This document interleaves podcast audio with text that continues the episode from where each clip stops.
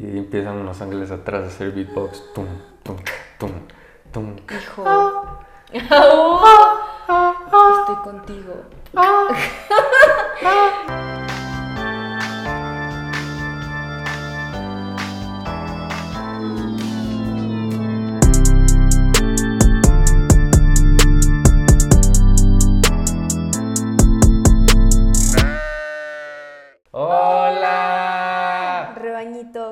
están? Eh, Bienvenidos al Rebaño Negro. Yo soy Pris Yo soy Caleb. y estamos muy emocionados de estar un episodio más con ustedes, listos para hablar del tema de hoy que es muy importante, Muy. cómo iniciar una relación con Dios. Así es, cómo iniciarla, mantenerla. cómo mantenerla, eh, de qué consiste una relación con Dios, Exacto. cómo es, eh, los procesos dentro de esa relación, etcétera. Y pues esperamos que les guste, que lo disfruten, que les ayude, compártanselo a algún amigo. Y pues es el cierre de nuestra serie de relaciones que comenzamos en febrero, precisamente porque se acercaba el 14 de febrero. Entonces, pues qué mejor que cerrar con este tema, ¿no, mi amor? Con broche de oro. Para comenzar, es muy importante hacerse esta pregunta. ¿Existe Dios? ¿Tú qué opinas? Yo creo que es una pregunta que todos nos hemos hecho en algún punto de nuestra vida y a partir de ahí tú decides tomar cierto camino, ¿no? Pero si me lo preguntas a mí, sin irnos a la parte de filosofar y dar mi razón, claro que creo que existe. ¿Tú? Sí, sí, pues obviamente es como una persona que tiene amigos imaginarios, ¿no? O sea, esa persona tiene que creer que existen esos amigos imaginarios para tenerlos. Entonces tú no puedes tener una relación con algo que no crees que no existe. Y creo que es importante, eh, si estás como divagando, estás como incluso deseando y no tienes una relación pero la quieres tener, eh, pues comenzar a buscarlo, ¿no? Es como decir que el tiburón blanco no existe cuando no has explorado 100% el océano. Y muchas veces decimos Dios no existe y mi pregunta es ¿dónde lo has buscado? Eh, el océano es conocido el 4%, si no me equivoco, y lo que conocemos es dentro de ese 4%. Entonces no podemos decir que algo no existe cuando no hemos conocido el 100%. Y esto es dentro de la Tierra, ¿no? Entonces imagínense en el universo en el que vivimos, no lo has explorado como para llegar a la conclusión de que no existe. Entonces espero que pues esto te haga querer buscarlo si no crees.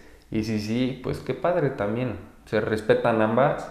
Eh, ahora, mi amor, eh, ¿Tú crees que Dios quiere una relación con nosotros como seres humanos? Y si sí o si no, igual cómo iniciar esa relación.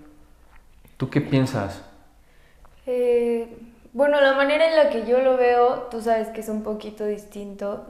O sea, yo creo que no, Dios no está como que, como que anhelando tener una relación con nosotros, este, porque yo creo que aunque tú no creas en Dios y aunque tú no ores ni hagas nada de la parte espiritual, por el simple hecho de existir, ya tienes una relación con Dios, porque pues Él te hizo y te puso aquí en la tierra. Entonces yo creo que la parte de la relación con Dios va muchísimo más atrás, o sea, va como antes de que tú hayas nacido. Creo que si estás aquí es porque en algún punto tú le pediste a Dios que te trajera a esta tierra a experimentar la vida humana y por eso te puso aquí. Y yo creo que en el caso de que no creas en Dios aún, es solo como que un paso en tu recorrido, o sea, tal vez te falta mucho por recorrer y mucho por darte cuenta y está bien, es tu proceso y lo tienes que vivir y si crees en él, pues igual, ¿no? Ya también vas en algún paso de tu recorrido, pero pues es que, no sé, a mí, simplemente me parecen dos puntos eh, que no tienen por qué estar peleados. El estar aquí en la tierra y el creer en Dios.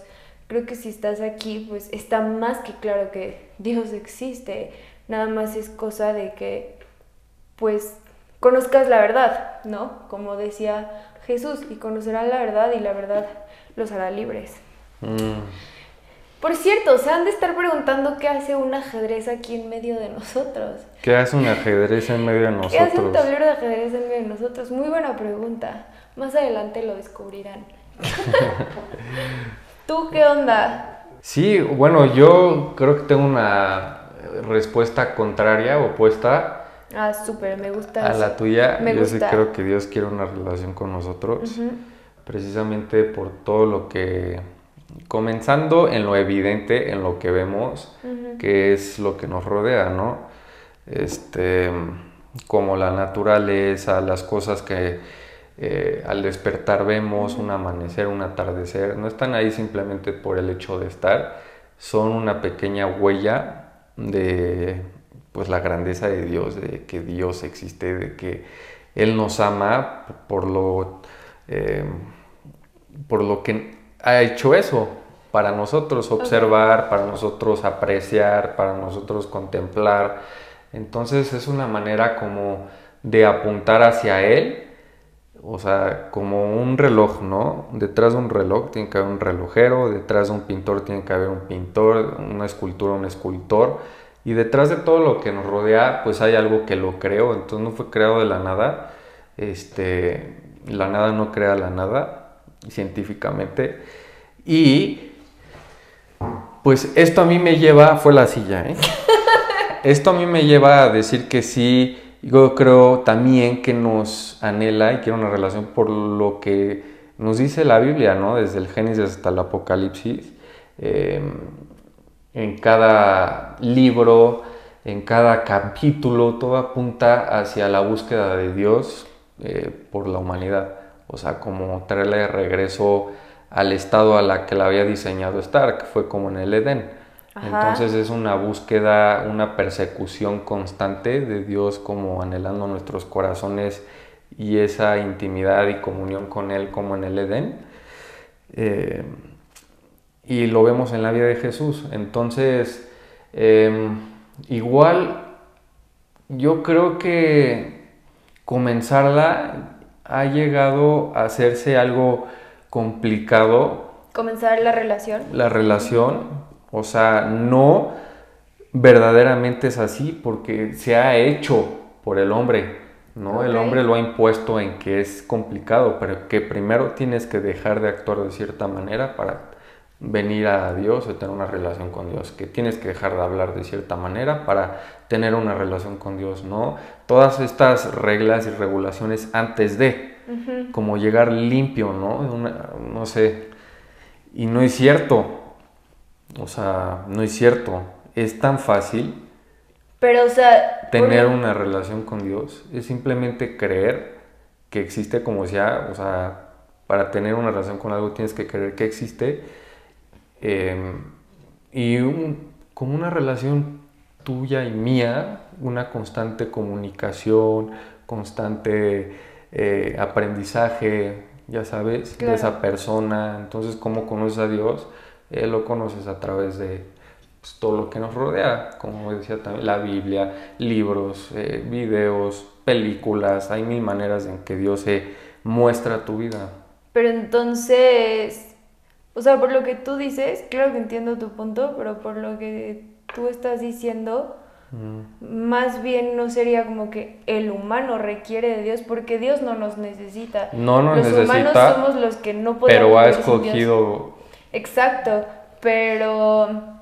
Necesitarnos. ¿Por qué Dios entonces querría una relación con nosotros? Y está padre que empecemos a hacernos estas preguntas, ¿eh? Porque o sea, no es que Caleb y yo estemos discutiendo, sino que creo que es una manera muy sana como de ponerles argumentar, escuchar y también tal vez tú te has hecho este tipo de preguntas, entonces qué padre que aquí hayan dos opiniones distintas, ¿no? O sea, yo como lo veo es que la verdad el humano es súper dependiente, o sea, nos quitan el oxígeno, nos quitan el sol, nos quitan Somos frágiles. la sombra, o sea, y nos morimos, valemos más, pero si yo me muero, Dios sigue y Dios sigue siendo Dios y punto.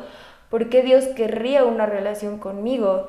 Yo creo que más bien Dios me dio el chance de, de venir aquí y claro que yo no soy Dios, o sea, yo soy pues tu hija y por lo tanto Él quiere como que yo experimente y como que estarme cuidando, ¿no? Y por lo tanto yo voy a anhelar una relación con Dios porque me voy a dar cuenta que la vida es más padre cuando estás consciente de que existe un Dios y Él está a tu lado, porque puedes tú vivir una vida igual muy bonita y lo que quieras sin estar consciente de Dios. Y luego llega Dios y ahora estás consciente y ahora te das cuenta de todo lo que puedes hacer. Una vez que Dios llega a tu vida, pero no era que Dios no haya estado antes, solo es que antes tú no lo habías aceptado, no, no se te había quitado el antes en la vida, no, se te había quitado el velo de los ojos.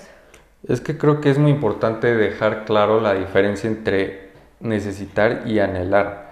O sea, cuando comienzas a comprender la Biblia, eh, que es como el libro más vendido en el mundo históricamente por el impacto que ha hecho, por todo lo que contiene científicamente, históricamente, geográficamente, antropológicamente, etcétera, todas las academias que quieras. Eh, desde el Génesis, como decía, hasta el, hasta el Apocalipsis, o sea, todo el enfoque, todo apunta a la búsqueda de Dios por el corazón del hombre, no a que lo necesite, sino precisamente por el amor que Dios le tiene a su creación, existe ese anhelo de tener esa relación. Entonces tú cuando amas algo, hay un anhelo de querer tener ese acercamiento con esa persona. o sea, yo si te amo, es lo evidente que haría hacia ti, acercarme, tratar de hablar contigo, expresarme yo. Eh, entonces, si Dios no nos anhelara, entonces no nos amaría. Y si no nos amaría, no existiríamos, porque entonces, ¿para qué nos hubiera creado, no? Em, Dios no nos necesita, como decías, o sea, Dios es completo, em, no necesita nada, no necesita ni siquiera a los mismos ángeles, o sea, Él es él es top. Él es. Sí, y ya. Y ya, ¿no? Pero ha escogido anhelarnos por el amor que nos tiene. No necesitarnos. Ha escogido, entre paréntesis, eh, necesitarnos para cooperar con Él, para llevar su corazón hacia adelante, eh, para traer el cielo en la tierra, para hacer un mundo mejor y cómo logramos eso, pues estando como conectados con el corazón de Dios, ¿no? Que es cuando conocemos el amor más puro, el amor más noble, eh, cuando podemos extender esa mano hacia los demás de una manera, em, ya sabes, genuina. genuina. Entonces, em, sí creo que también cooperamos con Él y dentro de esa cooperación es precisamente porque Él ha elegido necesitarnos, no que nos necesite, pero ha escogido necesitarnos de alguna manera. Ok, me gustó mucho la verdad tu punto de vista, eh, me gustó bastante y estoy llegando a la conclusión de que tal vez pueden existir los dos casos, ¿no? O sea, puede existir un caso en el que como Pablo, ¿no? O sea, que no quería nada con Dios y Dios como que sí quería ser su amigo y en algún punto pues se le acerca y lo quebranta y ¡pum! cambia su vida impresionantemente. Pueden haber casos así, ¿no? Pero también puede existir el otro lado en el que tal vez tú sepas que que hay algo más, hay algo más, ¿no? Y estás buscando la verdad y estás buscando la verdad y lees acá, lees por acá, conoces esta religión, esta, esta filosofía, no sé qué, hasta que encuentras la verdad, encuentras a, Dios, ¿no? Entonces yo creo que pueden existir los dos casos, sí. ¿no? Pero bueno. a ver, mi amor, ahí te va si pudieras escuchar lo que quieres escuchar de Dios en este momento, ¿qué te diría Dios? No, pues tal vez me gustaría escuchar como que su dirección. O sea, muchas veces yo tengo miedo de, bueno, no miedo, pero tengo como que cierta duda de si estoy tomando las mejores decisiones o no en mi vida que me van a llevar como al mejor fin y a lo que quiero cumplir en esta vida. Y muchas veces la verdad me gustaría tener, de verdad, o sea, como un angelito que me esté diciendo aquí, ve, esto no, Pris, esto sí, así que me esté guiando, pero súper literal. Y pues yo no tener que estar como que tratando de adivinar cuál es la mejor decisión, ¿sabes? Entonces tal vez a mí eso me gustaría como que Dios diciéndome, trazándome un mapa para llegar al tesoro. Sí. Pero, pues igual creo que es parte de lo padre de la vida, ¿no? La incertidumbre y, y cometer errores. Sí, sí, claro. Pero tú qué crees que Dios te diría en base a lo que tú quieres escuchar de Él? O sea, ¿cómo crees que Él te lo diría tal cual en base a lo que quieres escuchar de Él? ¿Tú? Eh, pues yo creo que, o sea, igual lo que quiero, bueno, voy a comenzar por lo que creo que él me diría si estuviera aquí de frente. Yo creo que él me diría, hijo, amado, en quien tengo complacencia. Te amo. Hijo, te amo, amado, en ¿Eh? el cual tengo complacencia. Mm, estoy contigo. Eso quisieras, oye, sí. No, ¿eh? creo que me diría en base a lo que yo quiero escuchar. Es una gran respuesta. Pero así con una voz como muy hijo. hijo, con eco, hijo. Hijo, oh, oh, oh, estoy contigo. Oh, oh. Y empiezan los ángeles atrás a hacer beatbox. Tum, tum, tum, tum. Hijo. estoy contigo. Era bueno. Sí. es que Dios ha de tener mucho swag. O sea, si Dios se transforma en persona ahorita, yo creo que sería un brother así súper bien vestido, con muchísimo swag. Los raps que se echarían, ¿no? Ajá, o sea, haría todo. Pues ubica, es Dios, lo que quieras. Las palabras hasta que no conocemos hecha en un rap. Haría absolutamente todo. De repente se iría volando, de repente escalaría una pared con una mano, una pared muy alta. Este, no sé, o sea, yo creo que sí sería como eso, estoy contigo. Y creo que también, eh, pues te amo a pesar de todo. O sea, a pesar de todo te amo. Siento que me, que me diría en base a lo que quiero escuchar de él. Es que sí, es bonito ¿Quieres llorar? leerlo, o sea, pero dentro del contexto de la Biblia, seamos reales, siempre le hablaba a una persona en específico. Este es mi hijo amado, se lo decía Jesús, ¿no? Cuando hacía referencias de sé valiente, estoy contigo, te amo, se lo hacía en referencia a una persona en específico en, esos tiempos. Y yo la verdad cuando leo eso me lo imagino diciéndoselo a esa persona y no a mí. Ok. Igual la naturaleza y eh, la manera en que pues estoy rodeado de bendiciones, que es una manera de Dios decirte te amo, sí. a veces no me llena. Yo necesito más, eh, lo necesito más claro, audible. Okay. Entonces por eso yo creo que Él me, o sea... O sea, tú quieres escuchar eso de Dios. Tal cual audible. Ok. O sea, es mi anhelo más grande. Entonces... Ok. O sea, no más grande, de los más, o sea, de parte, dentro de esta pregunta, ¿no? Entonces, pues sí, mi amor, yo, yo siento que eso diría. Y hablemos de cómo tú disfrutas a Dios, mi amor. La verdad, en donde yo más disfruto a Dios es en la música. O sea, porque la música me hace entrar con... No te burles de mi peinado. la música me hace entrar como a otra dimensión, la verdad. O sea, como que me saca de aquí y llego a otra dimensión en donde estamos la música y yo y para mí Dios es la música. Mm. También me gusta... Pero por ejemplo el reggaetón. Tienes toda la razón, pero es que eso no es música. Eso no es música. No, no, no respeto, respeto. Obviamente la, obviamente la música que a mí me gusta, ¿no? Este, pero pues a cada quien le gusta su tipo de música y cada quien sentirá a Dios en su tipo de música. Y también lo siento como que en las personas que amo.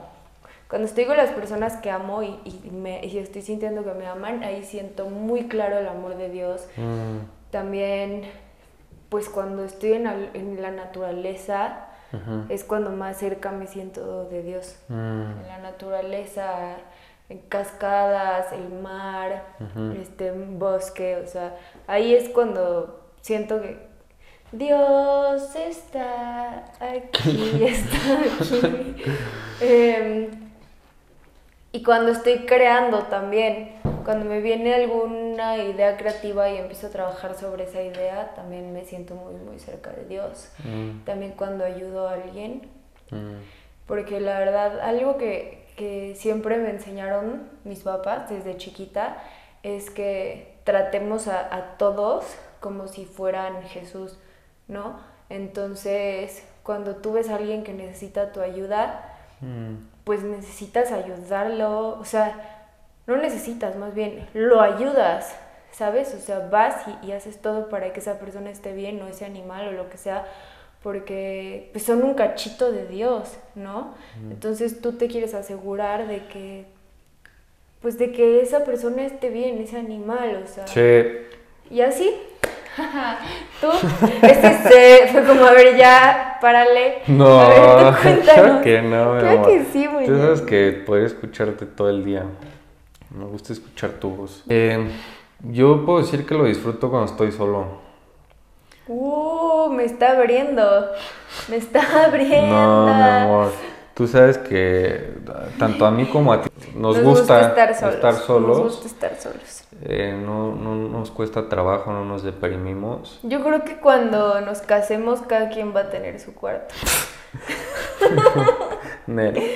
Sí, porque nos gusta nuestra soledad. Caleb y yo amamos nuestra soledad y, lo- y también amamos estar juntos, pero sí hay. que- Bueno, cada quien su cuarto y luego un Como cuarto el para. mismo castillo, pero dos torres, ¿no? Exacto. Diferentes. Y ya cuando queramos estar juntos, pues ya otro cuarto. no es cierto, bueno, sí es cierto, no es cierto. Ya continúa con tu punto. No, o sea, no es la única manera, es una de, pero yo creo que es de las más fuertes. No sé por qué, y más en las noches.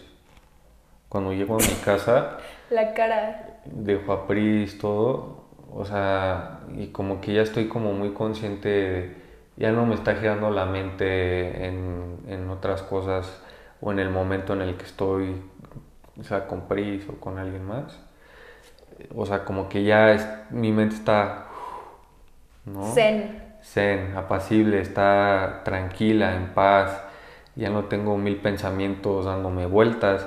Entonces ahí es cuando como que comienzo a tener conversaciones muy íntimas con Dios y también ayudando a las personas, mi amor. Como tú bien decías, creo que es una de las maneras también más evidentes y claras de sentir eso en tu corazón, Sí, como es esa plenitud, Esa plenitud. esa paz, ese gozo. Entonces se siente muy bonito, es muy claro y por algo lo sentimos. La es una es gran algo- señal. Es una ¿no? de las cosas que más me gustan de ti, además de eh, entre muchas otras cosas, pero es algo que me encanta, que contigo puedo ayudar a muchas personas porque es algo que a ti también te gusta. Entonces Mm. cuando se me ocurre una idea de ayudar a alguien, pues tú estás ahí para apoyarme o viceversa. Yo Mm. también te apoyo en tus ideas de ayudar a alguien. Sí, totalmente, mi amor. Eh, ¿Cómo ves a Dios? Esa pregunta me lleva a esto. ¿Cómo ves a Dios? ¿Lo has llegado a ver como una persona controladora, como este ser controlador, eh, enojado? ¿Cómo lo ves? Creo que justo esa es la pregunta que define tu vida. Mm, Porque dependiendo de cómo veas a Dios, Dios se va a manifestar en tu vida. mm, ¿Por qué? Porque Dios te da libre albedrío. mm, Te da el- la libertad de que tú elijas cómo quieres verlo. mm. Entonces, por eso es tan importante verlo como lo máximo. Verlo como alguien que te ama, verlo como alguien que te cuida, que te protege, que te da todo lo que necesitas, que quiere lo mejor para ti, que te va a ayudar siempre, que va a estar a tu lado a pesar de todo. Porque te voy a decir algo, él puede ser lo máximo o puede ser, pues si tú piensas que él es malo, no, no va a ser malo, pero es que Él nos da a nosotros la habilidad de crear. Entonces, como tú puedes estar pensando, ay Dios me odia, no sé qué, y como Dios me odia, me van a correr de mi trabajo, y como Dios me odia, este, voy a perder a mi familia, y como Dios me odia, o sea, como tú estás pensando en eso, mm. pues ya se los hemos explicado en otros episodios, o sea, lo que piensas luego se crea, o sea, es una mm. de las herramientas que Dios nos da para crear el futuro que queramos. El estar pensando y el estar declarando manifiesta después eso. Entonces, no es que Dios sea así, pero si tú piensas que Dios es así, es la realidad que vas a crear y por lo tanto vas a convencerte tú, ven, Dios sí es así. y no es que Él sea así, pero es que tú decidiste ver, ver a un Dios que no es. Mm. Entonces, por eso es tan importante ver a Dios como lo máximo, ¿sabes? Porque pues lo es. Y cuando decides verlo así, tú le estás dando la entrada a tu vida para que así sea. Sí, totalmente. ¿Tú qué, piensas? Totalmente, estoy de acuerdo contigo, mi amor. Sí, o sea, cómo veas a Dios determinará cómo lo reflejes. Sí. Eh, es tan esencial de saber eso, porque las personas que suelen ser tan juzgonas, tan enojonas, tan criticonas, tan llenas de rencor, ira, odio, es porque así ven a Dios. Sí, justo. Las personas llenas de amor, de gracia, de bondad, de vida, ya sabes, de paz. Alegría. Exacto, es porque así ven a así Dios. Ven a Dios. Entonces tú lo dijiste muy bien, lo aterrizaste tan claro, porque como decías, o sea, lo que piensas, creas, se manifiesta, ¿no? Como resultado. Entonces, em, yo creo que todos hemos tenido un proceso en el que nuestra perspectiva de Dios ha ido cambiando. A los cinco años veíamos a Dios de una manera diferente como la vemos, lo vemos hoy en día, ¿no? Entonces es un proceso en el que vas conociendo un poquito más. A veces te equivocas de cómo era o es y aprendes que no es así, que sí es así y etcétera, ¿no? Eh, como una relación. Cuando comenzamos a conocerlo por quién realmente es, es cuando nos enamoramos y como resultado lo reflejamos. Claro. muchas veces nos podemos equivocar por ignorancia, eh, con una intención honesta, equivocada, pero honesta este, y noble. Pero creo que es importante y es clave siempre tener un corazón abierto. Porque una vez que lo cierras y dices, no, así son las cosas, vas a decir que así también es Dios, entonces la oportunidad de tú conocer a Dios de una manera diferente la vas a estar rechazando cada vez que Él trate de revelarse a tu vida de esta cierta manera porque ya has cerrado tu corazón. Entonces es clave vivir con un corazón abierto. Estar en constante aprendizaje, estar diciendo sí, sí, yo te quiero conocer más, no sé cómo, pero demuéstrate a mi vida como tú quieras revelarte. Eh, y, aquí me viene algo a la mente, que muchas veces en la iglesia nos, como, no nos dicen, sino que llegamos a ver eh, que a una persona se le reveló así que estaba en su cuarto y de repente entró una luz y, o sea, como que cosas muy místicas, ¿no? El misticismo. Y yo antes creía que así se me iba a revelar a mí Dios. Entonces yo a veces me, me desesperaba y me decía, es que Dios no se me revela. y neta, le decía a Dios, por favor, ya quiero conocerte, entra a mi cuarto con una mm. luz. O manda, no sé, a un ángel, ya sabes. Y pues no, no pasaba y yo decía, es que Dios Y me mandó a mí. a ah. ti. No, pero hablo de, de hace algunos años, ¿no? Y no pasaba y yo decía, es que Dios no existe o Dios a mí no me quiere porque a los demás se les revela y a mí no. Y años después aprendí que pues que uno va creciendo y se va dando cuenta de cosas. Y me di cuenta de que pues Dios a cada persona se le revela de una manera distinta y, y Dios te puede hablar a través de lo que sea porque Dios vive en todos lados, mm. Dios es todo. Y te puedo hablar a través de una película, te puedo hablar a través de un libro, te puedo hablar a través de una canción, te puedo hablar a través de una persona, a través de una sonrisa, a mm. través de algo que te pase, a través de algún presentimiento, mm. ¿sabes? O sea, Dios te puede hablar a través de lo que sea. Entonces yo creo que nada más es estar como que atento y dispuesto a recibir su mensaje y cuando tengas un problema o una situación, decirle, Dios, tengo este asunto, ¿no? Necesito tu ayuda, por favor, este, hazme ver, no sé, qué es lo mejor para mí, qué decisión debo tomar. Y a lo largo del día vas a ver cómo Dios te va a ir poniendo eh, pues las señales.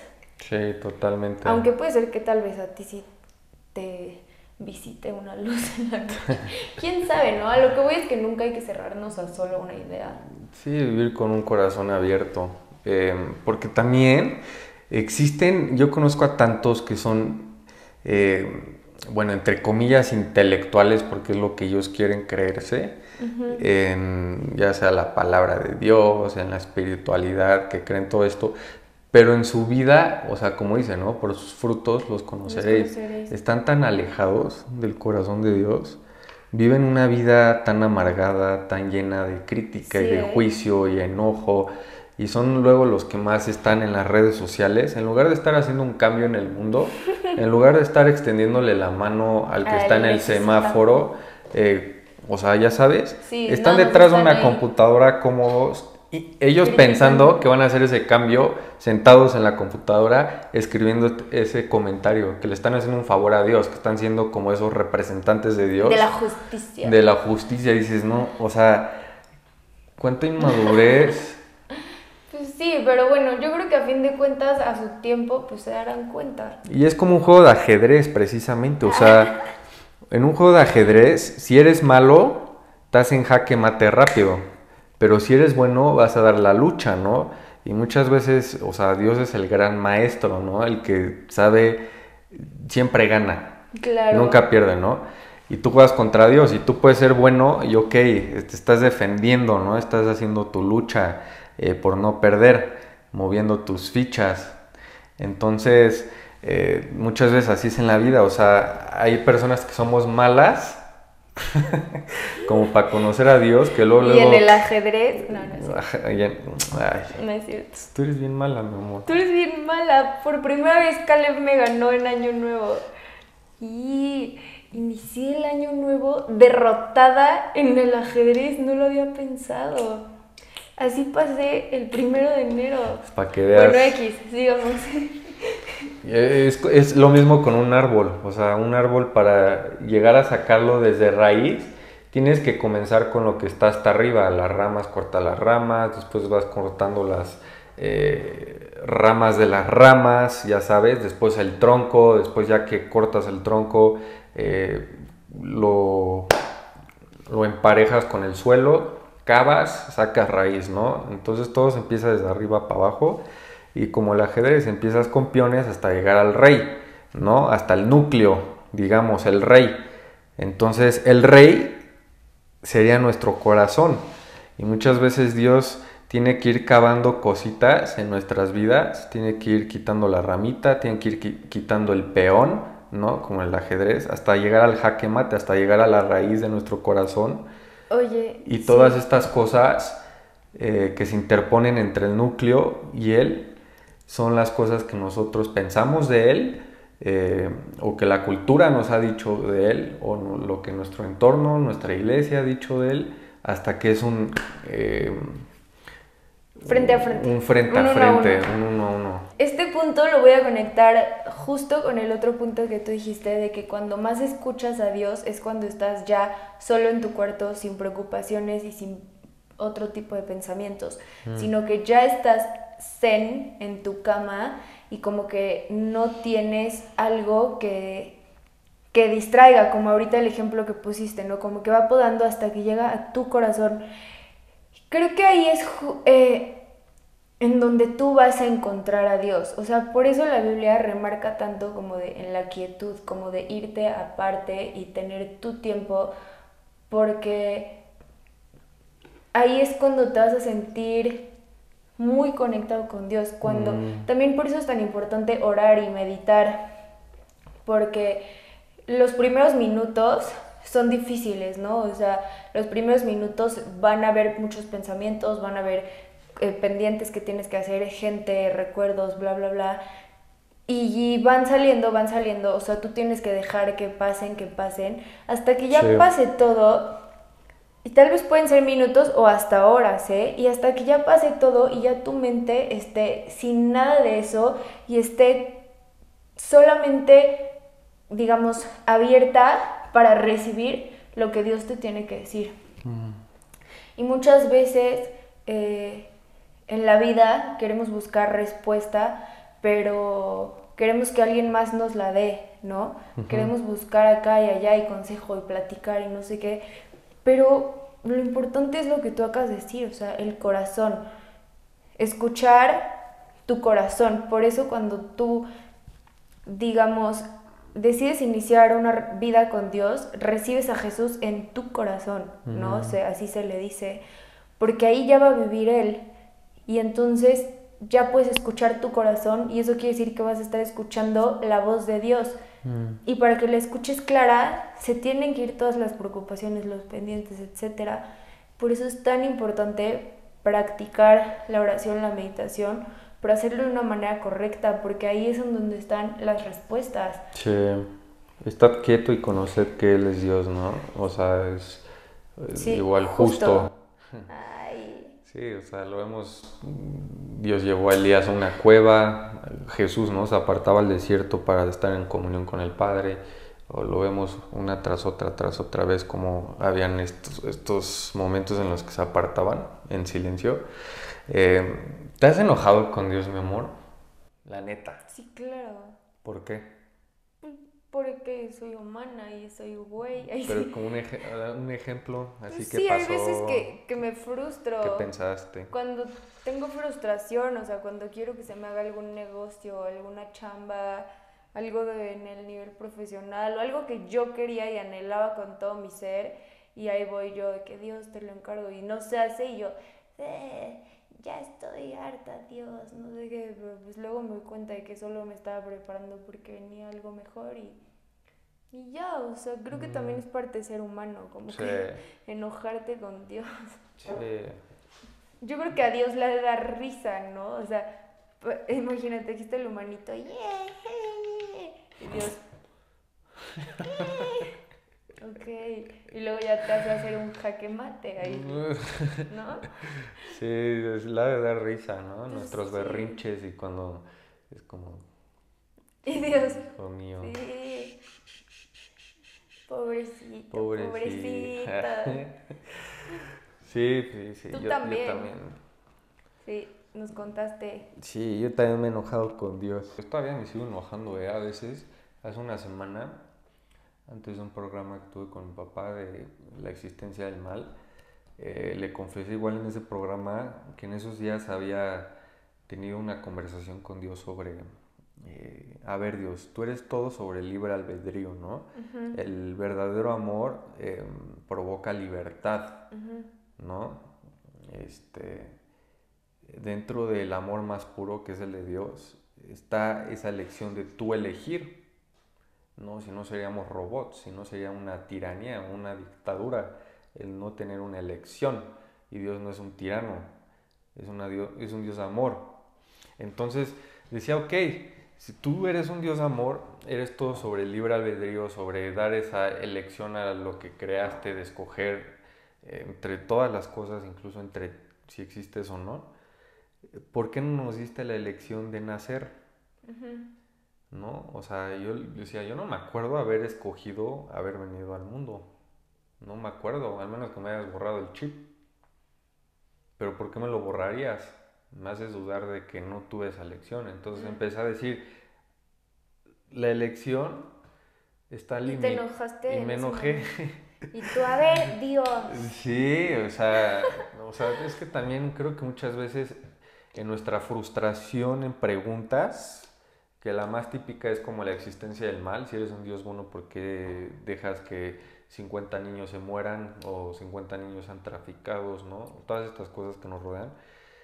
Pero creo que es la frustración de esas preguntas las que nos llega, llevan a una decepción de Dios.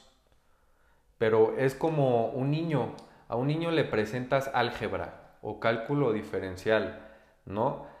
El niño cuando le empiezas a enseñar, en algún momento lo va a rechazar porque no entiende ni más.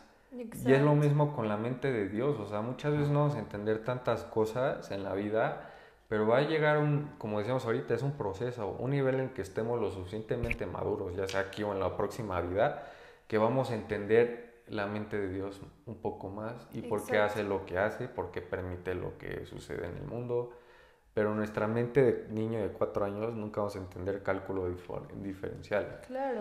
Y, creo muchas que- veces el no entender, perdón mi amor, nos lleva a enojarnos, a frustrarnos. Ándale. Y yo creo que tenemos que ser más bien pacientes Sí. al proceso. Ok, Dios, tal vez no entienda por qué existe el mal, tal vez no entienda, como decía, ¿no? Eh, que no me diste la elección de escoger si nacía o no.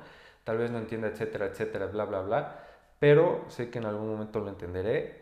Eh, sigue siendo bueno, sé que lo eres, pero aún, aún no entiendo esto. Y pues En algún en algún punto tú me lo revelarás. Me recordaste ahorita cuando yo iba en la primaria o en la secundaria y que no le entendía justo álgebra porque en serio me costaba mucho trabajo y así me desesperaba y lloraba y yo ¡ah! y yo es que no lo entiendo y me tenían que llevar a miles de clases extras y así y yo ¡ah! y me enojaba conmigo me frustraba era de ya Priscila ¿No te jalaba los pelos? entiende pero pues eso, o sea, el, que, el hecho de que yo no lo entendiera, por ejemplo, mi hermano siempre fue súper bueno para el álgebra y las matemáticas, así, por eso ahorita es un financiero impresionante, ¿no? Pero el hecho de que yo no lo entendiera no quería decir que no fuera verdad, Mm, porque Esteban, porque sí lo entendía, ¿no? Solo era cosa de que yo, pues, lo trabajara. exacto. Este, y sí, yo creo que también eso le agrega como que chispita a la vida, ¿no? El no entender muchas cosas e ir descubriéndolo. O sea, imagínense qué chafa el haber nacido ya sabiéndolo todo, pues ya qué chiste, ¿no? O sea, creo que hay una magia muy padre en el conocimiento, en el aprendizaje, en el descubrimiento. Sí. Y creo que la tenemos que disfrutar. Sí, Oye, Muñaño, sí, mi amor. Creo que ya se hizo muy largo este episodio. ¿Cómo ves si le seguimos con la parte 2 la próxima semana? Porque Sí. esto está muy bueno. O sea, la verdad es que es un tema que no se puede encerrar en un Sí, solo episodio. no, creo no, que no, no se puede. Es muy sí, buen es tema. muy extenso. Y yo creo que también podemos hacer parte 2, me Vamos parece. Igual antes de dos. acabar, mi amor, sobre esta idea del niño que estudia, bueno, que está intentando este imponerle el álgebra o el cálculo diferencial, ¿no? Algo mucho más elevado de su capacidad. Es que, por ejemplo, el hecho de que se intente eso, enseñarle a un niño el cálculo diferencial o el álgebra, este, y que se le intente que aprenda como todos estos, este, incógnitas, ¿no? Y demás conceptos, cuando el niño ni siquiera sabe sumar ni restar eh, y multiplicar, obviamente lo va a rechazar, pero esto no quiere decir que por el hecho de que tú rechaces un conocimiento o una idea, o sea, no implica que no sean ciertas. Ya sabes, muchas veces llegamos a decir que algo no es cierto porque no lo entendemos o no tiene sentido en nuestra cabeza. El que tú no entiendas algo no niega la existencia de una verdad absoluta. Entonces, una, para mí la verdad absoluta es Dios y una, dentro de esa verdad absoluta que está Dios ahí es también que Él es bueno. Entonces, el hecho de que yo no entienda ahorita muchas cosas que me rodean y que puedan llegar a decepcionarme y yo a frustrarme y llevar esa frustración hacia Dios, no significa que eso le quite su bondad ni su amor. Solamente no lo entiendo en el momento porque mi mente no está ahí, a ese nivel. Y sé que llegará. Por, por lo tanto, tengo que, como decíamos, abrir nuestros corazones y eso es clave para ir progresando y subiendo de nivel. Claro. Entonces, pues, mi amor, qué buen partido de ajedrez. Oigan, de hecho, si les somos honestos, les íbamos a decir al final. Y llegó la hora de decirles por qué está el ajedrez aquí. Por ninguna razón. Nos gustó de adorno. Pero vean, al final sí lo terminamos ocupando en el episodio. Pero aprovechando, se me ocurrió algo, mi amor. Mm, Te reto a una partida de ajedrez. Te reto a una partida. Si ustedes quieren ver cómo destrozo a Caleb en el ajedrez. Pongan ahí en los comentarios que quieren ver la partida y a quién le van, y a quién le van. Y obvio la vamos a grabar y a subir a YouTube. ¿Aceptas? Va. ¿Por quién votan? ¿A quién le van? Y también pónganos en los comentarios eh, cómo ven ustedes a Dios, cómo fue su encuentro. De verdad nos encantaría leer sus experiencias. Sus Y experiencias. pues bueno, esto fue todo por hoy. Gracias, Esperen Rebaño. la parte 2, los amamos. Recuerden seguirnos en redes sociales, Rebaño Negro, y cada jueves hay nuevo episodio. Suscríbanse a nuestro canal de YouTube. Compartan y activen la campanita.